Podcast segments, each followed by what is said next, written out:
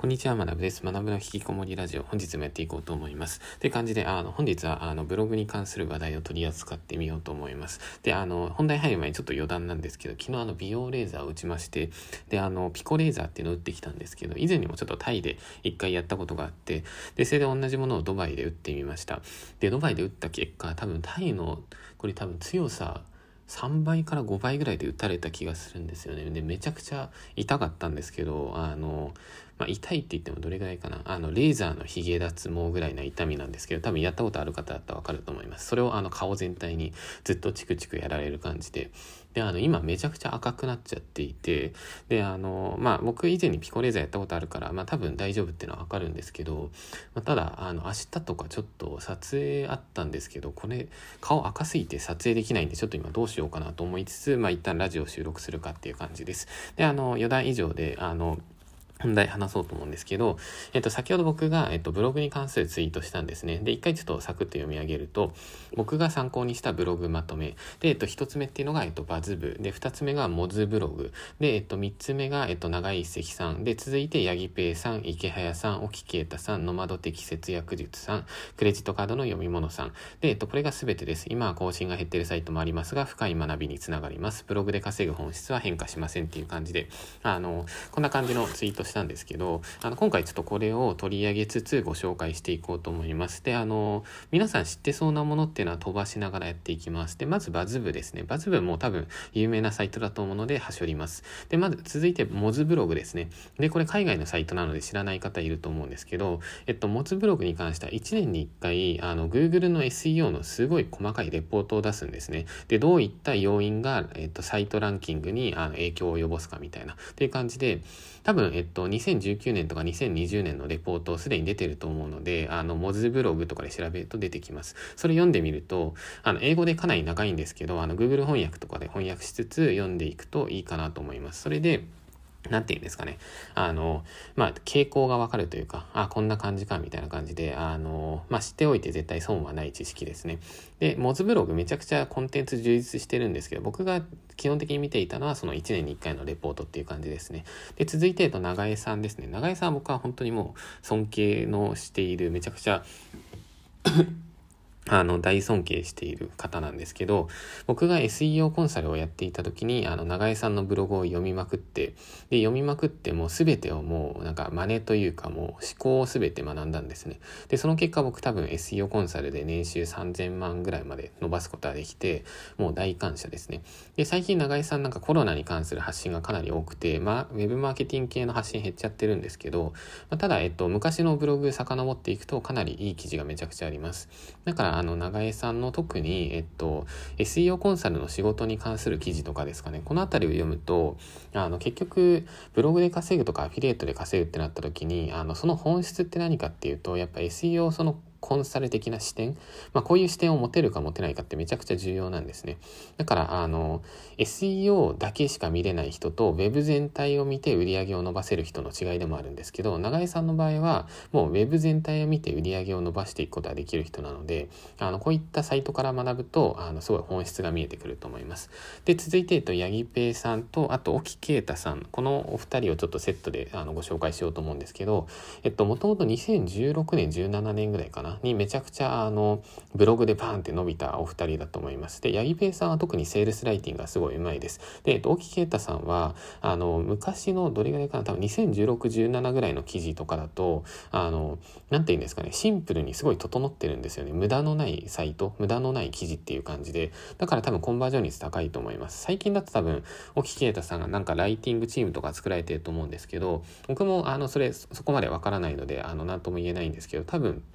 そこら辺のなんか、よくわからんウェブマーケ会社とかに依頼するよりも、大木啓太さんとかに依頼した方が、多分全然成果も出るんじゃないかな、みたいな、まあ思ったりもしています。という感じで、あの、このお二人もすごい参考になりますね。で、続いて池早さんですね。池早さんの場合は他の方とはちょっと色が違っていて、あの、僕が基本的に参考にしていたのは、えっと、SEO で集客するサイトだったんですけど、で、池早さんの場合は、えっと、SNS からブログに流すっていう場所、まあそこを僕は、えっと、学んでました。で、あの、の一番勉強になったのが多分2017年から18年にかけてなんですけど、あの頃池早さん多分仮想通貨系の発信でもう多分死ぬほどアフィリエイトで稼がれていたと思うんですけど、その時のやり方っていうのが、あの、短い記事をめちゃくちゃ量産しまくるみたいな。で、量産してこうサクッとアフィリエイトリンクをあるみたいな。まあそんな感じでやられてました。で、あの、まあただ短い記事っていうのが Google の SEO 的にちょっと今あんまり良くないので、だからあの、もしこういったスタイルを真似するのであれば、あの、 noindex、記事を noindex にして Google のロボットを弾きながらやっていくのがいいんじゃないかなと思います。まあただ最近だと多分イケハヤさんはその、サクッとブログ、短いブログを書くっていうよりも多分メルマガに流すスタイルに変えたと思うので、まあそれも結局まあ本質は一緒なんですよね。今まではブログでやっていたけど、それの流し先をリスト、メールマガジンに変えたっていう。で、メールマガジンの方が、あの、なんていうんですかね。こう、クローズドで、クローズドっていうか、その、まあ、親密にリーチができるので、多分コンバージョン率も上がりやすいんじゃないかな、みたいな。まあ、そんな感じですね。で、続いて、ノマド的節約術さんですね。この方は本当にもうサイト見ていただけたらわかるんですけど、あの、もう、作りがとにかく細かいですね、丁寧。で、あの、どんな感じでせあの売り上げを伸ばしてるかっていうと、例えば楽天カードの作り方の手順解説とか、あとは、えっと、楽天証券をどうやって開いていくかみたいな画像で解説しますみたいな感じで、細かい記事っていうのをバーってめちゃくちゃいっぱい書いていって、で、最終的にコンバージョンする記事に流していくんですね。例えばなんですけど、楽天ポイントを貯めるメリットとはみたいな、まあそういった記事を書いて、そこの流し先として楽天カードを作る方法みたいな、どんどんどんどんその手順系の記事にユーザーを流していきます。で、その手順の記事が読まれれば、そこからコンバージョンしますよね。まあそんな感じですね。で、続いて一番最後ですね、クレジットカードの読み物さんですね。この方もなんか、あの、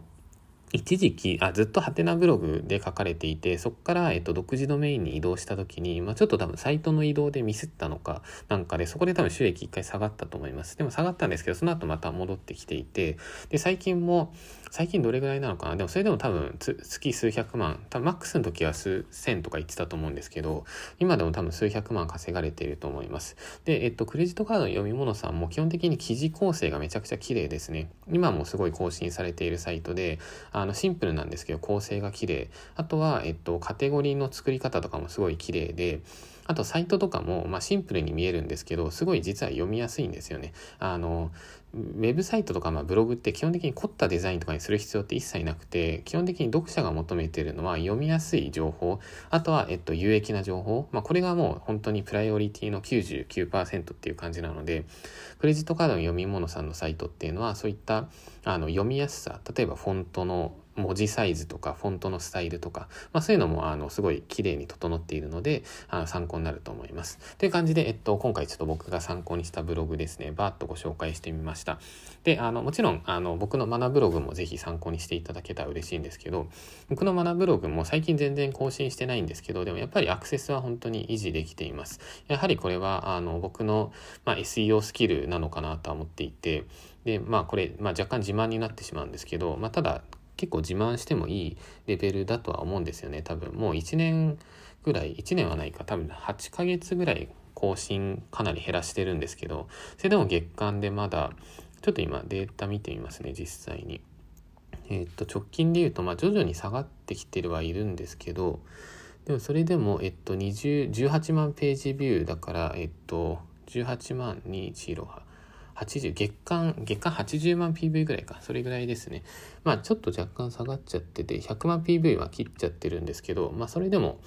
何ていうんですか、まあ、個人ブログとしてはかなりいい方なのかなと思って、先月だと言った86万 7000PV ですね。で、平均のページ滞在時間が3分20秒っていう感じです。で、直帰率が57%とかですね。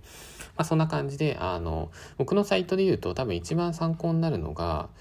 そうだな、2018年の後半ぐらいからですかね。あとは2019年の前半ぐらい。まあ、この辺りが僕は一番ブログ収益を伸ばした時期で、まあ、正直今でも別に伸ばすことはできるんですけど、あの、まあ、なんか別にもう今はブログ収益っていうのは僕の場合だったらまサロンとか、あと自分の商品とかもあるので、あなんか無理にそのアフィリエイトを伸ばさないでもいいかな、みたいな、まあ、そんな風に思ったりもしています。という感じで、えっと、本日も、えっと、引きこもりラジオですね、ややりました。